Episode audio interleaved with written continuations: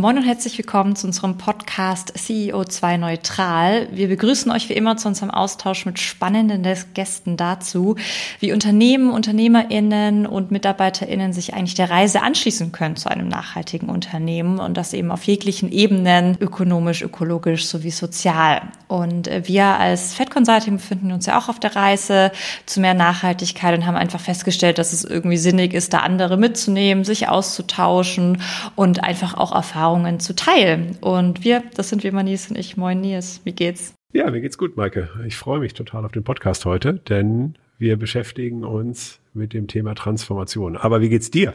Auch gut. Ähm, ich bin ein bisschen zu spät in den Termin gekommen. Heute ist so Terminhasse. Äh, wenn ich so auf meinen Kalender gucke, bin ich leicht gestresst, aber das äh, blende ich jetzt aus für die nächsten Minuten, um äh, ein schönes Gespräch mit unserem Gast zu haben. Wen haben wir denn da, Nils? Ja, wir haben heute Stella Schaller zu Gast. Und äh, heute geht es nochmal um das Thema Transformation, Nachhaltigkeit, aber auch um Utopien. Und Stella ist nämlich Transformationsforscherin und begleitet individuelle und organisationale Veränderungsprozesse und Development Studies and, uh, and Sustainability studiert, war in der Politikberatung im Bereich SDGs und Klimadiplomatie tätig führte Projekte fürs Auswärtige Amt und für die Vereinten Nationen durch, macht eben Workshops zur transformativen Veränderung. Herzlich willkommen, Stella.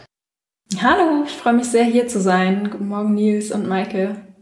Die erste Frage ist, wie bist du denn zur Nachhaltigkeit gekommen? Bist du born green oder war das irgendwie ein auslösendes Moment? Erzähl doch mal.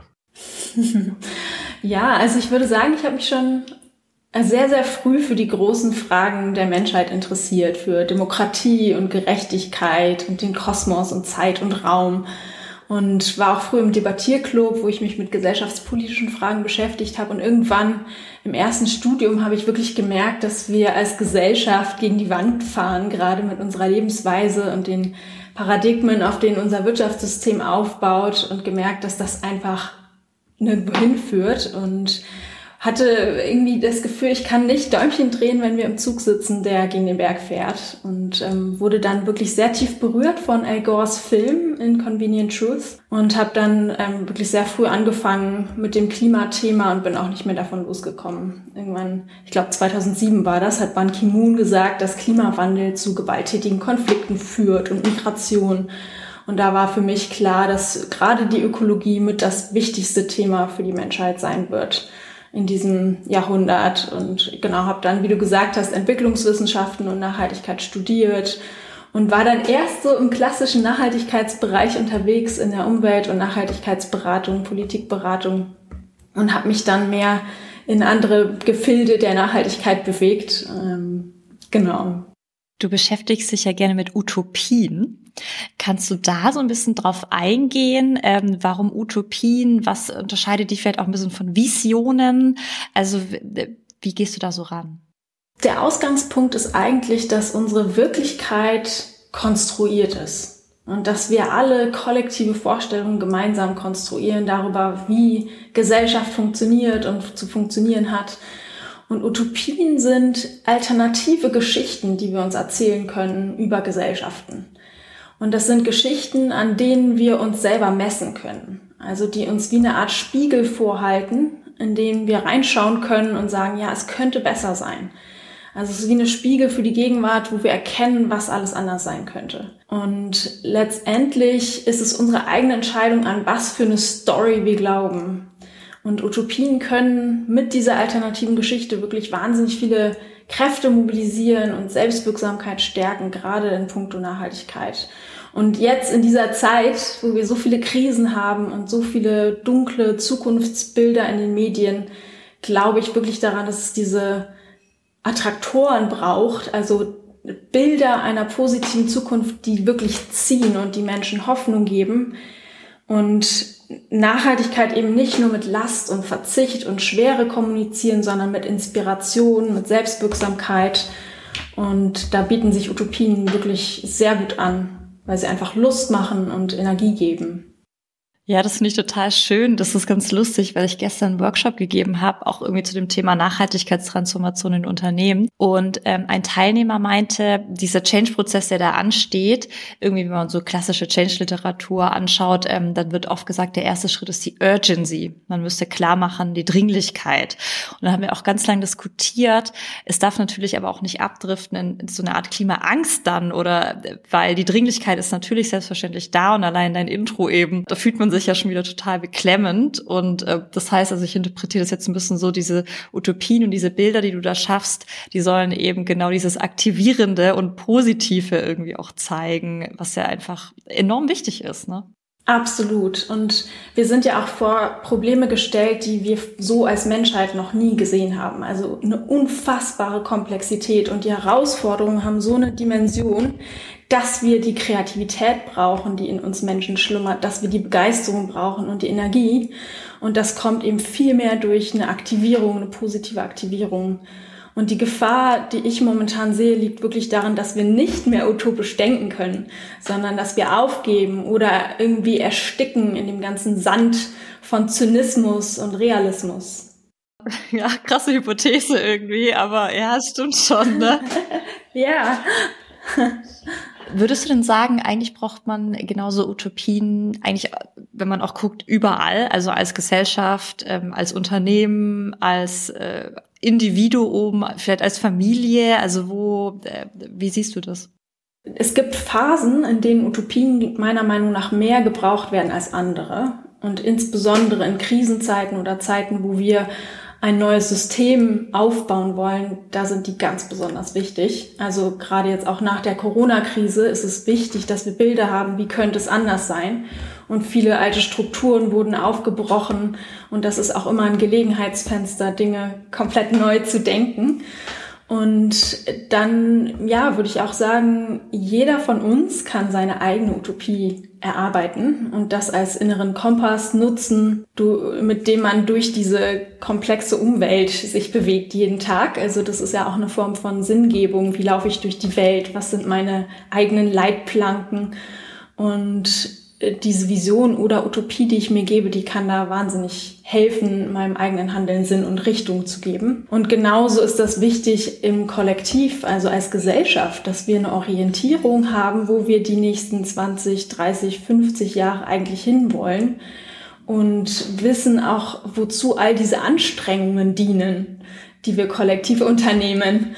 Also jetzt die ganze De Dekarbonisierung unserer Wirtschaft und der Umbau der verschiedenen Systeme, das ist ja ein unglaublicher Kraftakt. Und da ist es ganz wichtig zu wissen, wohin soll das eigentlich führen? Wie fühlt sich das an, wenn wir das schaffen? Und da deswegen sind Utopien auf gesellschaftlicher Ebene auch ähm, super wichtig und genauso im Unternehmensbereich. Also jedes Unternehmen, jedes Team, jede Organisation kann sich selbst eine Utopie schaffen und sich darin, daran orientieren. Und allein dieser Prozess der Utopieentwicklung ist schon sehr, sehr kraftvoll und sorgt nicht nur für Teambuilding, sondern auch dafür, dass Kreativität aktiviert wird und so ein bisschen das Outside of the Box Denken aktiviert wird und ähm, ja, hat noch viele andere weitere Nebeneffekte auch in Organisationen. Du hast ja jetzt das Zentrum für Realutopien, also Reinventing Society, mitgegründet. Wie ist denn da die Differenzierung zwischen Utopien und Realutopien? Ihr nennt das ja Realutopien. Wie beschreibst du das? Also Utopien, das sind nach der wörtlichen Übersetzung nicht Orte, also per Definition ähm, existieren sie nicht, sondern sind immer unerreichbar. Und darum geht es auch in der Utopie. Man, es geht darum, dass man anfängt, auf die Utopie loszulaufen und versucht, die Utop utopischen Prinzipien oder das, was in der Utopie da ist, schon ins Jetzt hineinzuholen. Und die Realutopie, das ist ja so ein bisschen ein Oxymoron, also ein kleiner Gegensatz in sich. Da geht es darum, das Utopische wirklich real werden zu lassen, also sich an der Utopie zu messen und dann die Utopie ins Jetzt zu holen. Das ist ein sehr, sehr pragmatischer Utopieansatz. Also ich persönlich bin auch ein sehr pragmatischer Mensch. Also ich bin eher der Typ Umsetzer, anpacken und gleichzeitig sehr idealistisch. Und daher gefällt mir der real-utopische Ansatz sehr gut, weil es dann wirklich darum geht, wenn man eine Utopie entwickelt hat, ganz konkrete Schritte zu machen, Dinge auszuprobieren und das utopisch real werden zu lassen. Gleichzeitig gibt es ja schon ganz viele Realutopien, also Ansätze, Lösungen in der Welt, die utopisch anmuten, aber die schon existieren, meistens in Nischen und unzählige Beispiele. Und ich finde das einfach sehr inspirierend, sich an diesen Lösungsbeispielen zu orientieren und sich inspirieren zu lassen davon. Und da beschäftigen wir uns mit Realutopien. Ja, total spannend. Ähm, genau, jetzt richtet sich unser Podcast ja so vor allem eben an Unternehmen oder äh, Menschen, die eben Unternehmen gestalten können. Wie kann ich mir das denn vorstellen? Also wie kann ich denn ähm, als Unternehmen mich so eine reale Utopie nähern oder die entwickeln? Ja, also im Grunde ist die Frage, was für eine Fragestellung steht am Anfang. Also will jetzt ein Unternehmen nachhaltiger werden oder will es eine andere Kultur einführen, sowas wie die Selbstorganisation, will es agiler werden? Und man kann in Unternehmen an ganz, ganz vielen Punkten ansetzen. Und das ist ja bei jedem Unternehmen auch anders. Und im Grunde geht es dann darum, erstmal Achtsamkeit auf das eigene Mindset zu bringen, also sich zu be bewusst zu werden, ob man eher in Potenzialen denkt oder in Limitierungen. Und dann kann man in den Prozess der Visionsentwicklung gehen. Also wenn man sozusagen die, die erste Stufe gemacht hat, den eigenen State zu verändern und selber in, einer, in einem guten Zustand ist, dann macht das Sinn, in eine Visionsentwicklung zu gehen und kann dann gemeinsam im Team oder in verschiedenen Teams eine Utopie entwickeln, die zur Frage hat, was ist das Bestmögliche, also was ist das größte Potenzial von etwas. Und da geht es weniger um Nachdenken, sondern es geht ums Spüren, also um das Kommen lassen aus der Zukunft. Dabei legt man den Kritiker für einige Momente zur Seite und ergründet wirklich, wie könnte eine utopische Zukunft aussehen und geht dann in verschiedene Bereiche rein und kann die verfeinern und gemeinsam ausdiskutieren und dann in der späteren Phase geht man in die realistische Umsetzung, also macht Backcasting und schaut, was muss passiert sein, damit wir irgendwann in dieser Utopie landen. Dann kann man auch ins Prototyping gehen, also kleine Schritte machen, testen, Feedbacks holen und diese ganzen utopischen Ideen versuchen zu erden und zu realisieren und dann auch langfristig in der Umsetzung immer wieder mit der Vision verbunden bleiben. Also sich immer wieder verbinden mit der ursprünglichen Utopie und die Prinzipien eigentlich ins Jetzt schon holen, also das Jetzt integrieren. Jetzt seid ihr auch ein bisschen älter als ein Jahr, ne, November 2020. Was sind denn die Themen, die äh, da äh, eure Kunden so mitbringen?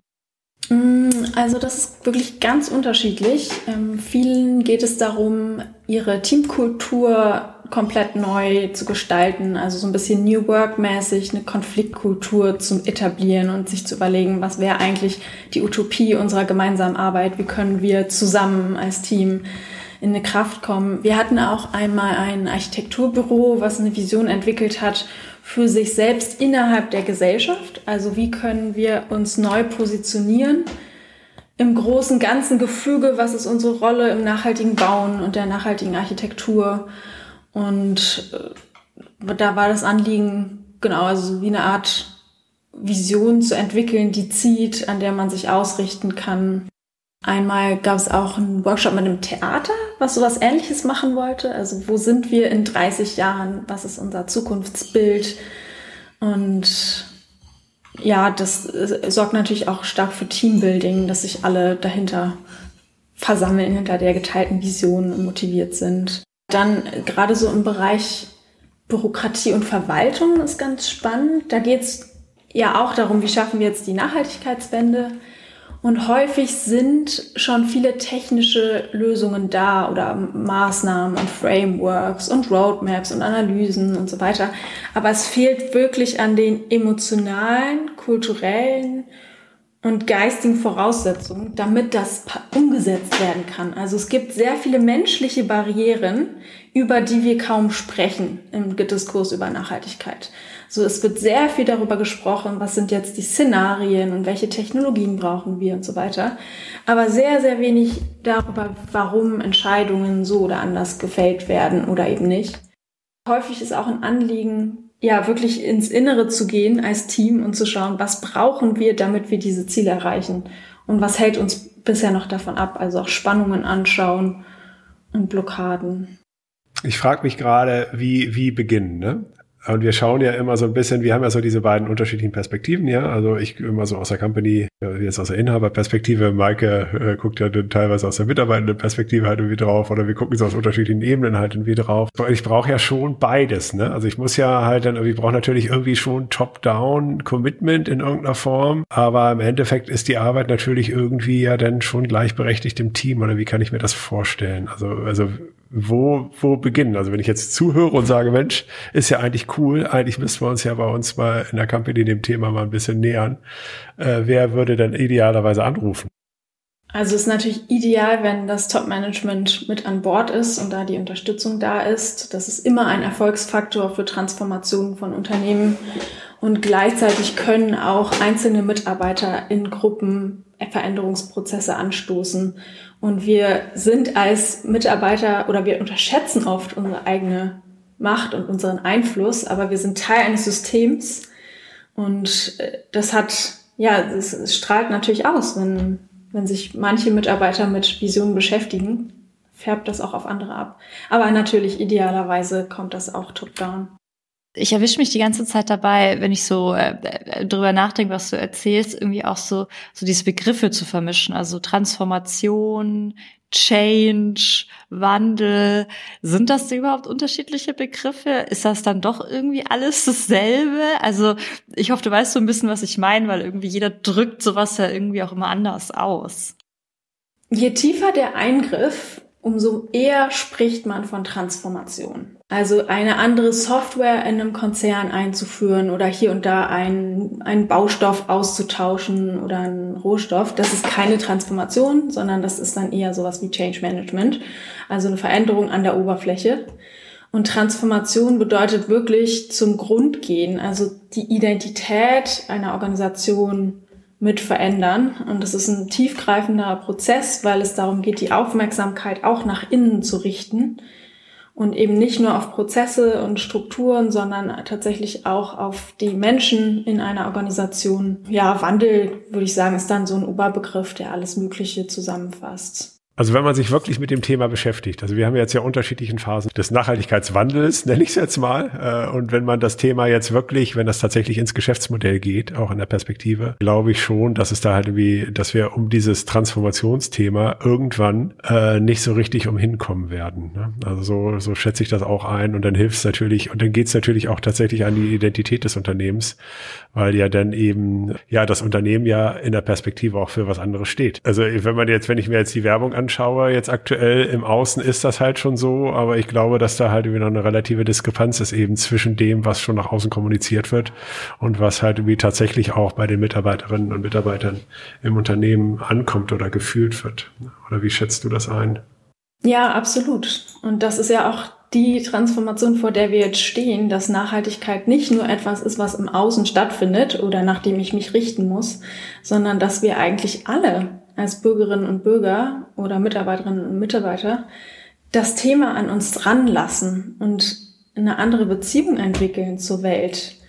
Also mehr wieder in Verbundenheit kommen. Und das betrifft Unternehmen genauso, wie es einfach Konsumenten und Konsumentinnen betrifft diese Utopien, die man sich erarbeitet. Also arbeitet ihr dann auch mit einer Art Zielbild, Grafik? Also sozusagen unterstreicht ihr das auch nochmal, weil du immer so schön von einem Bild sprichst. Also kann man sich wirklich ein Bild tatsächlich dann auch im Team irgendwie in den Raum oder als Screensaver, wenn wir über die digitale Welt reden oder so, also dass ich das auch wirklich nutze und irgendwie sehe die ganze Zeit?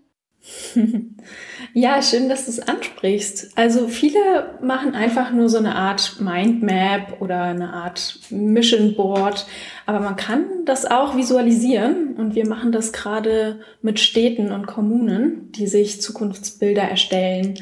Wie sähen sie in 2045 aus, wenn die Klimaziele geschafft sind? Und man kann das auch mit Unternehmen machen. Also tatsächlich die Visionen zusammen in ein Zukunftsbild bringen. Und das ist natürlich noch auch nochmal, hat eine ganz andere Stärke, weil Bilder uns emotional und im Unterbewusstsein ganz anders berühren. Also wir werden im Gehirn ganz anders verarbeitet und gehen viel mehr ins Unterbewusstsein rein direkt als Worte. Also das ist wie ein visueller Anker dann, den man im Alltag hat.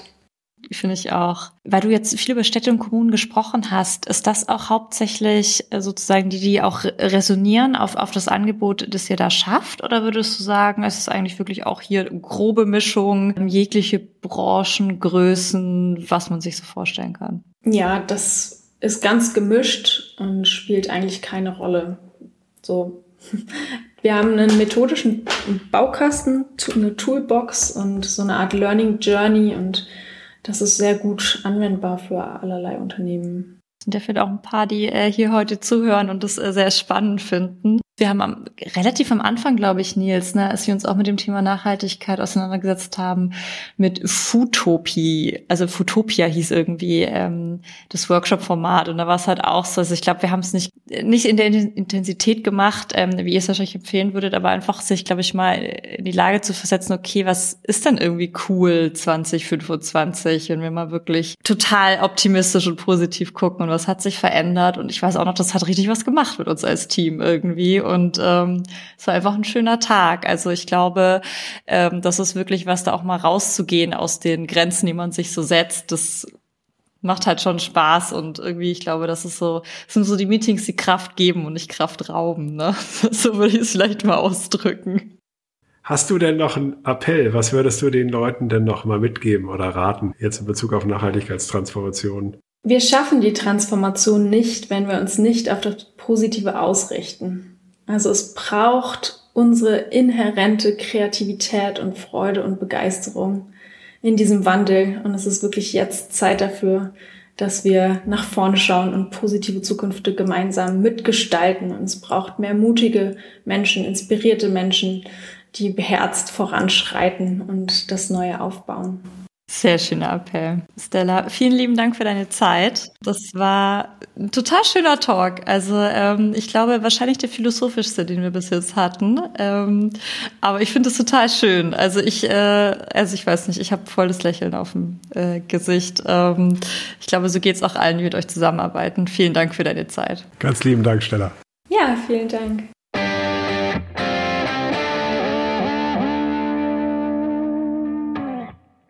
Nils, wir haben mit Stella gesprochen. Spannender Call.